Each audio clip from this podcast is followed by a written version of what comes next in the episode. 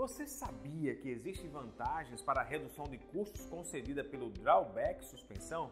Olá, meu nome é Cícero Costa, especialista em benefícios fiscais e direito tributário. E hoje eu vou te explicar como ter vantagens para a redução de custos no Drawback Suspensão ou Drawback Suspensão.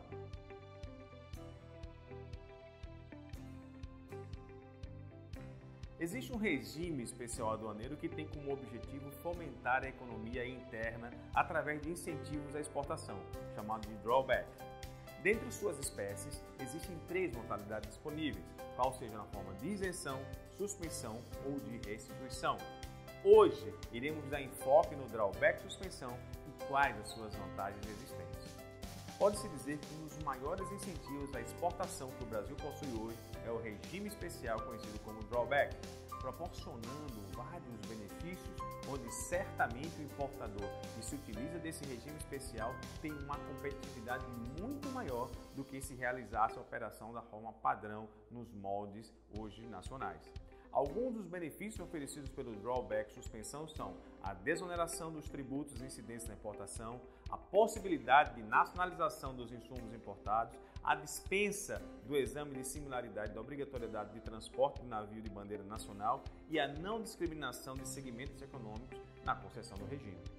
Sendo assim, o drawback suspensão traz uma vantagem para quem o adquire, com benefícios que vão garantir a você e a sua empresa competitividade e redução dos altos custos tributários, com geração de mais emprego, mais renda e a satisfação de todos.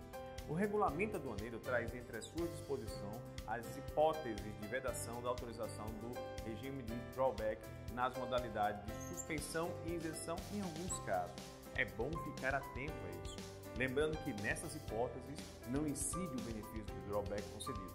De maneira genérica, podemos observar que essas são atividades meios que viabilizam a utilização dos insumos importados, referentes aos serviços que não interferem diretamente para o resultado final da exportação.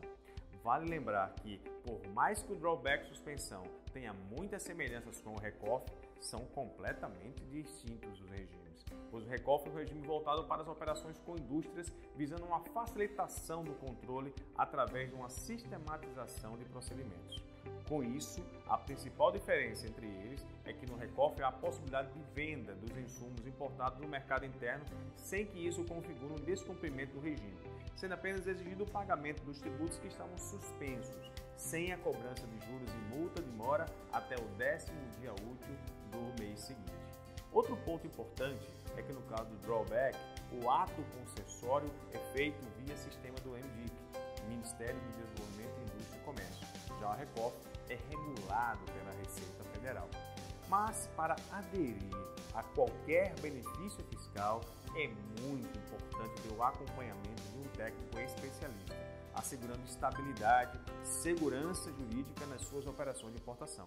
Você quer saber mais sobre as vantagens para a redução dos custos dentro do drawback suspensão? Acesse o link que está aqui na descrição desse vídeo. Além disso, temos muitas outras coisas muito boas para você e para sua empresa.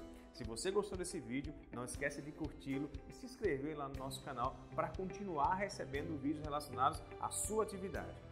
Muito obrigado por tudo e até a próxima.